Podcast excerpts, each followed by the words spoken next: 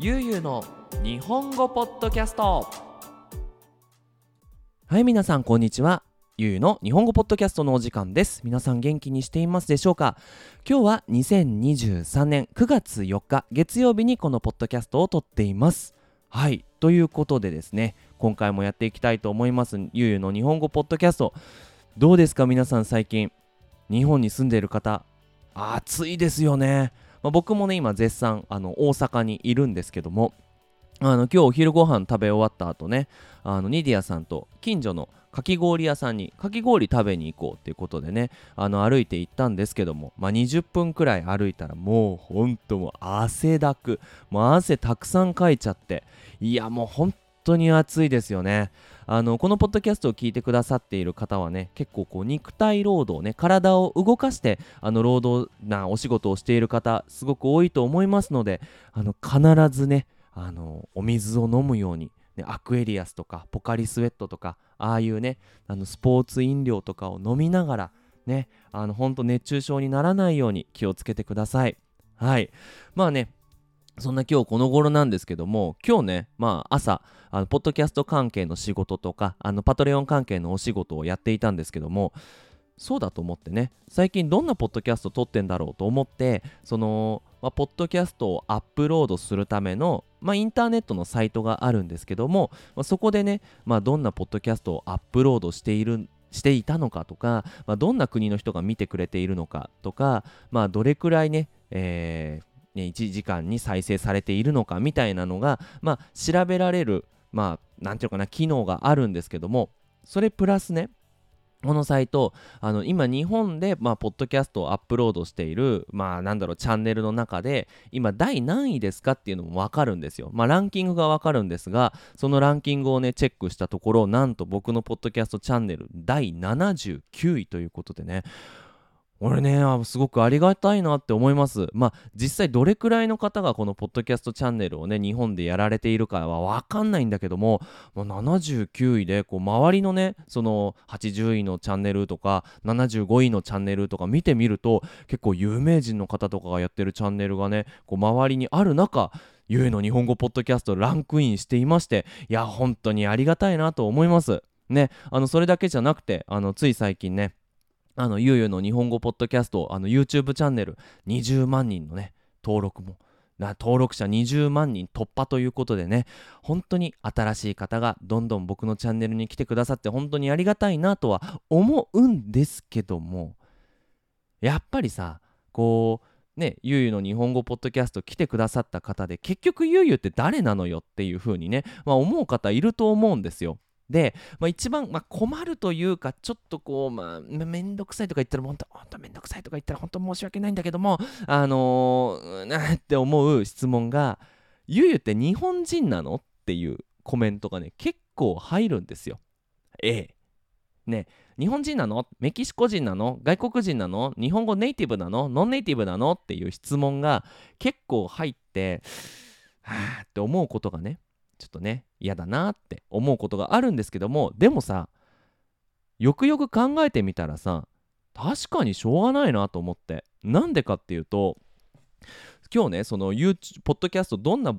ね、テーマのポッドキャストをアップロードしていたか見てたんだけど結構ね自分のことに関するポッドキャストを僕アップロードしてないんですよね。なんか自分の考え方とか日本文化とかについて話すポッドキャストはいっぱいあるんだけど僕自身について話すポッドキャストって本当に少なくてこれ話してないから分からんよなと思ってねうん、なので、まあ、今回はですね、まあ、タイトルにもある通り、まあ、僕のことということで、えーと、メキシコに来た理由、ね、メキシコに移住した理由っていうのを、ま、お話ししたいなと思います。はい。ということでそれではよろしくお願いします。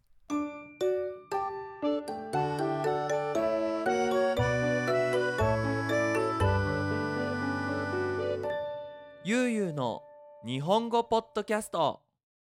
さあということでね私ゆうゆうなんですけども、えっと、日本で生まれて22歳までずっと日本にいました日本の幼稚園に行って日本の小学校に行って普通の日本の中学校に行って日本の高校に行って日本の大学に行って22歳までずっと日本にいたんですよ。で大学を卒業して日本の会社で働かずにメキシコの会社で働き始めてでそっから11年間メキシコで生活をしていますでその仕事っていうのが、まあ、日本語教師日本語を教える仕事っていう感じですなのでねほんともう22歳大学卒業するまで一歩も日本から出たことがない海外を全く知らないまあ男の子だったわけですよゆうゆうさんは。まあなんか他の人みたいに言ってるけどね他人のことみたいに言ってますけども。うん。でねまあ今回はそのじゃあなんで22年間ずっと日本にいた僕がその思い切ってメキシコにね移住しようと思ったのかっていうお話をしたいなと思いますはいでまあ、このねテーマ結構いろんなポッドキャストとか YouTube ライブとか他の方のインタビューとかでお話ししたことがあるんだけどもあのねこれ結構難しいテーマなんですよ僕の中で。なんでかっていうと本当にいろんなことがあっていろんなことを考えてで、まあ、メキシコに行こうっていうのを決めてあのー、まあ、実際ね22歳大学卒業してからメキシコに移住その移ってね、引っ越しをしてっていうわけなんだけどもあのー、こういうお話をすること時って大体インタビューでお話しすることが多いんですよ。やっぱみんな気になるじゃないですか。こうね、インタビューしてて、どうしてメキシコなんですか？とか、どうして海外に住んでるんですか？っていうふうに聞かれるんですよね。で、本当にいろんなことがあるので、インタビューで全部説明するのって難しいんですよ。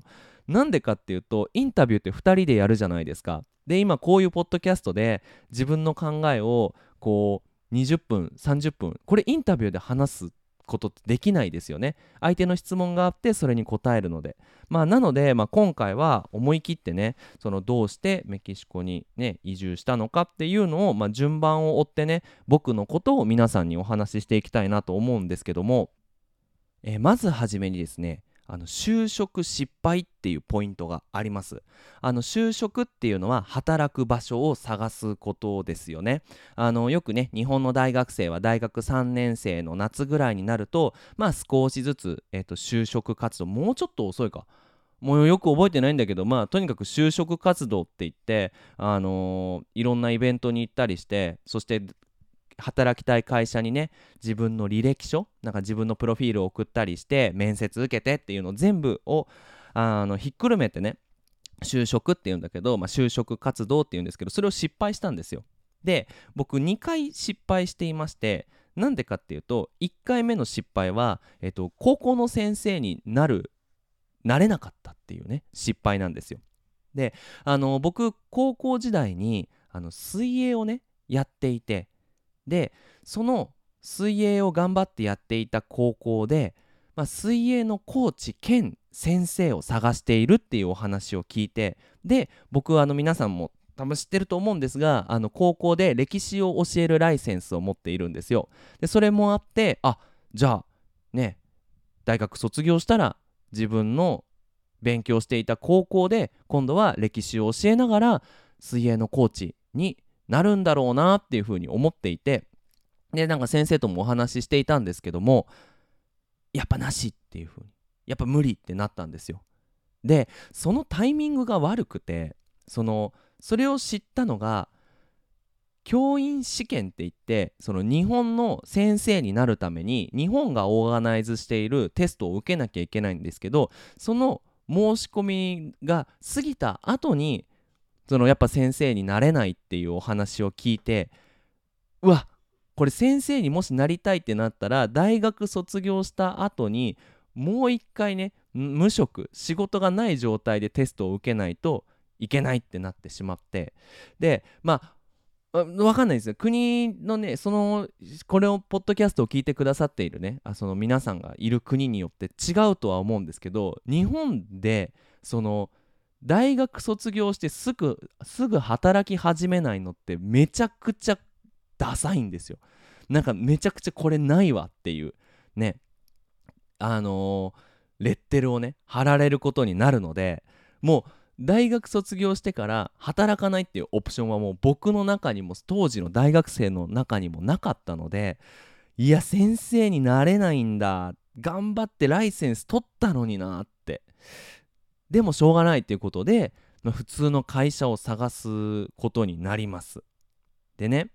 普通の会社探すまあ普通の会社って言っていいかどうか分かんないんだけどもまあねそのなんだろうな何かを作っている会社とか何かを売っている会社とか大きい会社小さい会社っていうのがうちらはどんな会社ですよっていうのを説明するイベントがあるんですよ。これ就職フェアっていうんだけどあのすごく大きいねところを借りていろんな会社が集まってでその会社の説明を聞きながらパンフレットをもらってどうやって申し込みますよとかどんな面接がありますよっていうのを聞きにね行ったんですよ。でもうそのタイミングでなんかもうちょっと気持ち悪さを感じていてねあのー、周りの人は全く同じスーツを着ていてでみんなメモを取ってでこう会社の説明を聞いているんだけどなんかうちらロボットなんじゃないかなって思うぐらい会社は自分のことを見てないし自分らもなんか会社で人と人がこうつながって一緒に働くっていうようなイメージが全く持てなかったんですよ。まあそれでもその会社で働き始めないと恥ずかしいって思ってその頑張ってねその就職フェア行った後今度はそれぞれの会社がやっている説明会にこう行くわけですよ。でなんか漠然とその高校の先生になれなかった。なんか寂しい。でもなんかかっこいいことしたい。かっこいい仕事やってみたいっていう風に考えていて。なんか僕の中でかっこいい仕事イコール海外で働くみたいな。もう本当にね頭悪いんだけどね漠然とそういう何て言うのかなイメージを持っていて。でその海外でお仕事ができるっていう会社のね説明会に行ったんですよ。でその当時ねあのー、六本木の六本木ヒルズっていうめちゃくちゃお金持ちがいるそのまあ地区のねそのすごい高いビルでねその説明会があってそのある会社のね。でなんかこうこうなんだろうなこう説明会をするような大きい教室みたいなところがあってそこにね300人ぐらいその,、ね、その会社で働きたいっていう大学生がさみんな同じスーツを着てね座って待っていてさで少し待っていると、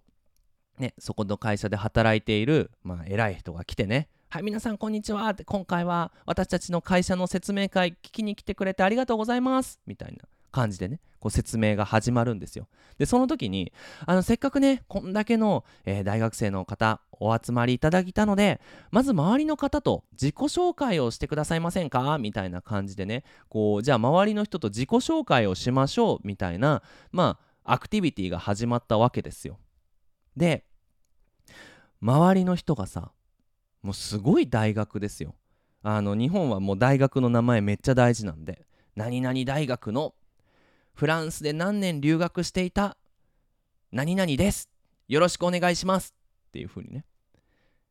そういうさ周りの自己紹介を聞いてもうすっごい恥ずかしくなっちゃって。僕の大学ってほんと大したことない大学でそのねその人たちから比べたら。でそれプラス留学もしてない。英語のテストもちゃんと受けてない。僕が自己紹介できることなんてないんですよ。で、まあ、恥ずかしかったから東京にある ある大学であの勉強している竹森です。って経済勉強してます。よろしくお願いしますっていう風に話したらもうさ就職活動ってバトルだからさみんなに聞かれるわけですよ。で竹森さん大学の名前は？みたいな。言わなきゃダメかっつって。まあ N 大学で勉強してますって。ええ？みたいなえそんな大学で？みたいな雰囲気になって。えちなみに竹森さん留学とかは？っていう風に聞かれて。いやあの留学とかはしてないです。なんか大学でちょっと英語勉強してみたいな。ああそうですかみたいな。周りのこう雰囲気が勝ったみたいな雰囲気を、まあ、僕が勝手に感じていて。でもそんなこと聞かれたら嫌じゃないですか。でも本当無理ってなって。その何が無理っって思ったのかっていうとその何て言うのかな。そういうこう競争みんながこうダメになればいいのにじゃないけど自分が勝ちたいって思ってる雰囲気に身を置くのも嫌だったし何にもない自分が本当に嫌で恥ずかしくて俺大学で何やってたんだろうってもうなんかね自分のことをねゴミだと思ったね。本当に。でとりあえず日本では僕はゴミだって本当に心から思っていて。で何にもなれないどうしようってとりあえずもうその説明会はもうね途中で帰ることにしてもうここにはいられないと思って。僕みたいな人間はこんなとこにいちゃダメだって思って。でどうしようかなってもうほんと人生をね真っ暗ですよ。これから何していいか全く分かんない。学校の先生にもなれなかった。そしてじゃあいざ就職しようって思ってみたら周りはそのいい会社すごい会社かっこいい仕事ができるために大学時代いろんなことを頑張ってきてる人たちが周りにいっぱいいて自分は何にも頑張ってこなかったんじゃないかなって。で頑張ってきた日本にはその学校の先生になるライセンスもちゃんと活かせてないし。はあみたいになって。でもうお先真っ暗だってなった時にあの、当時ね通っていた英会話大学の英会話の英語のコンバセーションのレッスンの、ね、先生が「どうしたんだユうスケ」っていう風にねまあ話しかけてくれたんですよ。多分相当僕落ち込んでいたので、まあ、雰囲気だいぶ重かったと思うんですよ。でいや実は先生聞いてよと。俺ダメだと。もうなんかこうやって英語を勉強してるのももう恥ずかしい。なんかもう意味ないわって思ったわ。ってなんか就職活動のねいろんなイベント行ったんだけど周りの人たちは本当にすごい人たちばっかりで頑張ってきた人たちばっかりで俺遊んでて何にもできてないわって。うん。もう何やっても無理だっていう風にねちょっとこう半ば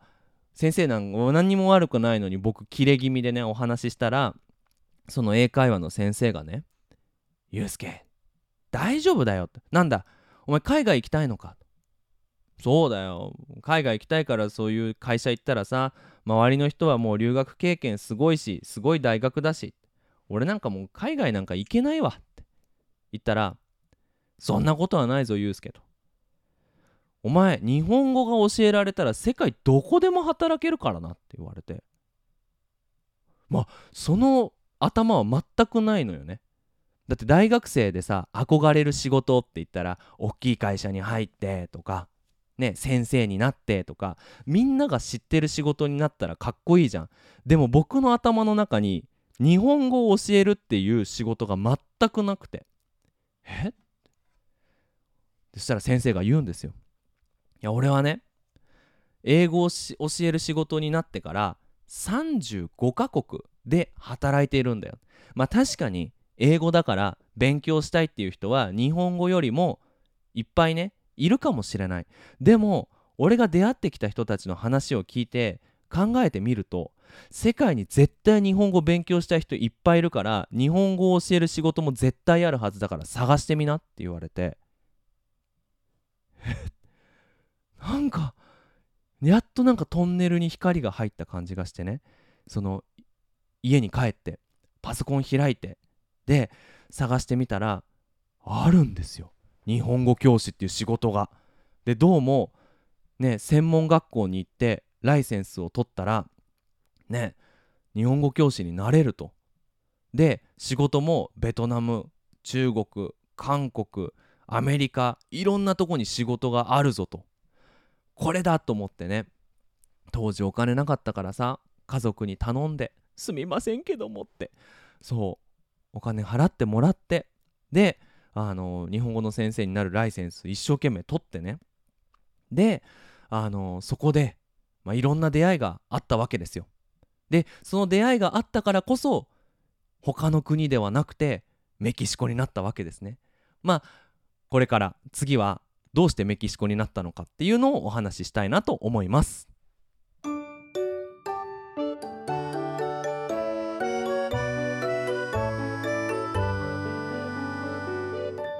ゆうゆうの日本語ポッドキャスト。はい。ということでね次なんですけどもその専門学校にね日本語の先生になるためのライセンスを取りに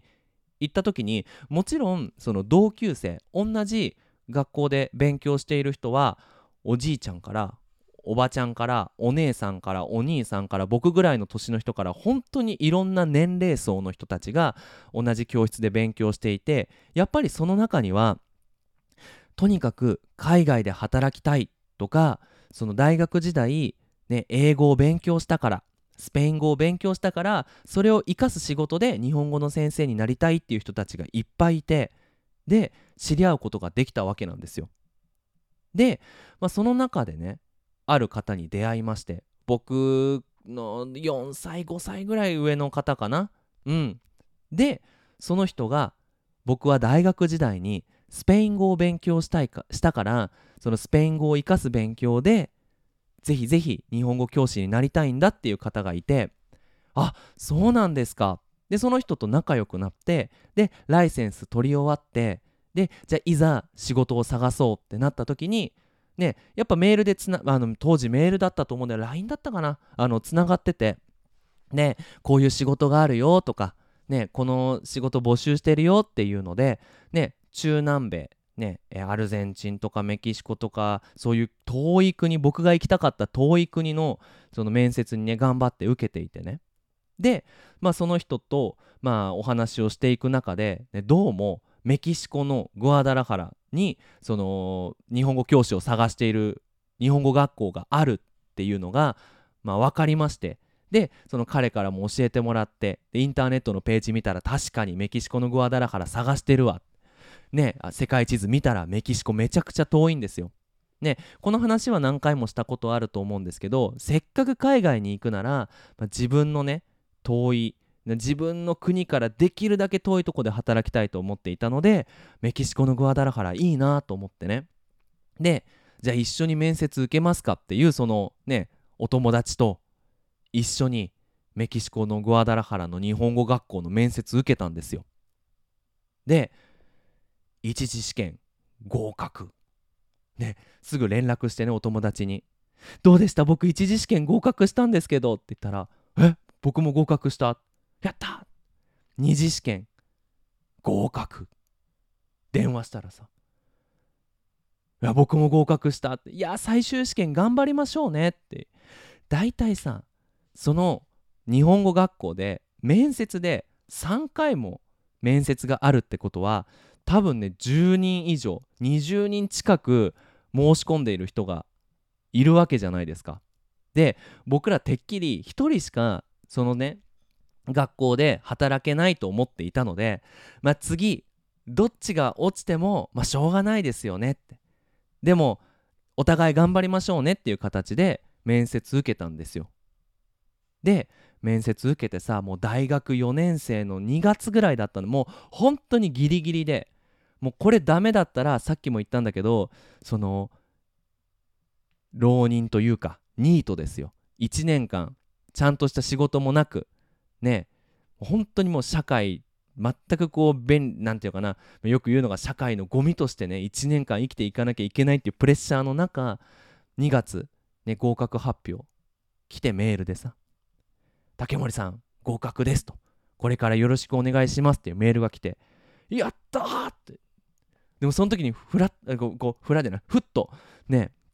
よぎったんですよ。いや一緒に受けた友達ダメだったんだと思って。これこれ辛いななんて声かけたらいいんだろうと思って。まあでもとりあえず一緒に頑張ろうって言ったから連絡しようと思って。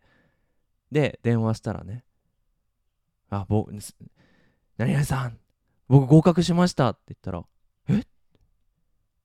え？いや俺も合格した。まさかのですよ。そのお友達2人ね僕の友達と僕と実はもう一人女の子があの合格していてで晴れてメキシコにねあのメキシコで働き始めることができたっていうのがねそのメキシコに来たいきさつなんですよ。うん。まずちょっとねそのまとめると日本で就職活動失敗してもうダメだってなった時に英語の先生が「ゆうすけ」って日本語を教えられたら海外どこでも働けるぞって教えてくれて日本語教師っていう仕事に出会ってでそれからライセンスを取ってで頑張って面接受けてでたまたまそのお友達と選んだのがメキシコのグアダラハラの日本語学校ででたまたまそこで働き始めたのがメキシコに行った理由なんですね。これはインタビューで結構話してるんですけど、まあ、それがたまたまメキシコだっただけでそれがアルゼンチンだったらアルゼンチンにいただろうしそれがコロンビアだったらコロンビアにいただろうしそれがアメリカだったらアメリカにいただろうと思うんですけども縁があったんでしょうね。はい。で、まあ、こういう話をするとすごいねって言われることが多いんですよ。え怖くなかったの？勇気あるねっていう風に言われることが多いんですけど全く勇気もないし怖くもなかったんですよ。なんでかっていうと、まあ、さっきも話したんだけどその就職活動をやっている時にもう僕は日本では全く必要とされてないって感じていてなんか就職活動やってく中にねやっていく中でなんか大学も大したことないし英語のライセンスもないし他のライセンスもないしなんかライセンスがないイコール僕は日本人にとって便利な人になんか使える人にならない役に立たないっていう風に感じちゃうんだよね。うん。なのでもうここで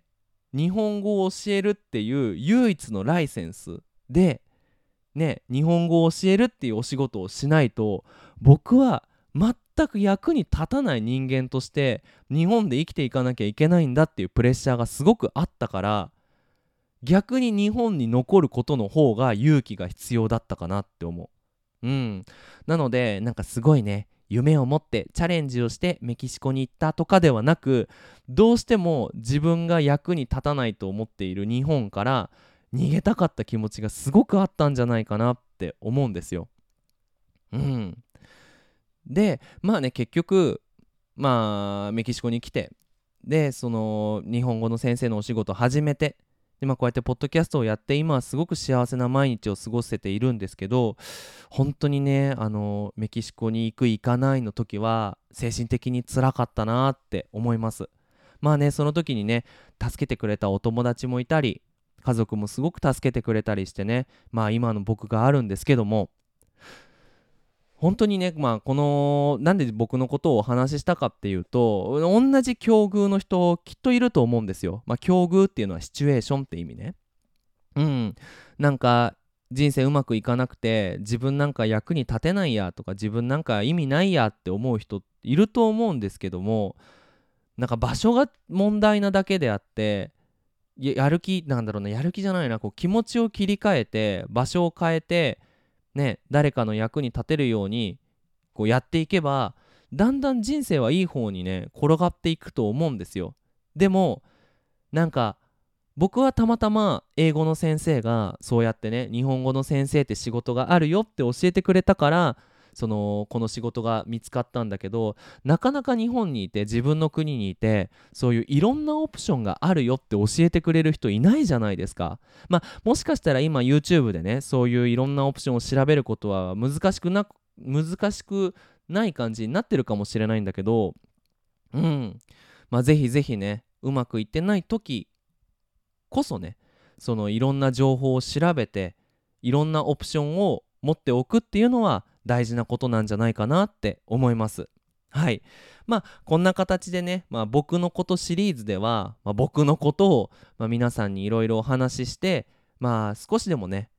こう、なんていうのかな、こう人間味のあるポッドキャストにしたいなと思うんですよ。まあこういう歴史のある、まあこういう人生を送ってきたゆうゆうさんが話してるんだなって思って聞くと、またね、他のポッドキャストも違って聞こえるんじゃないかなと思いますので、はい。まあ、ぜひぜひね、このシリーズ、まあ、続けていきたいなと思います。もう僕ね、シリーズ作るの好きなんですけど、なかなかシリーズ続かないで有名なので、あの、はい、頑張ってやっていきたいなと思います。はい。ということで最後にお知らせをさせてくださいゆゆの日本語ポッドキャストではパトレオンをやっておりますえっ、ー、といろんなサポートがありますのでぜひね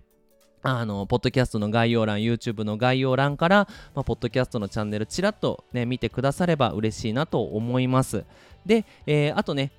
これ、ポッドキャストはこの Spotify で最初にアップロードするんですが、YouTube チャンネルもありますので、まあ、ぜひぜひね、YouTube ね、アカウントある方は、ゆうゆうの日本語ポッドキャストとね、探してもらえれば、あの、この Spotify にはないポッドキャストも聞けますので、ぜひぜひ見てくれると嬉しいです。ということで皆さん引き続き日本語の勉強頑張ってください。それじゃあまたね。バイバイ。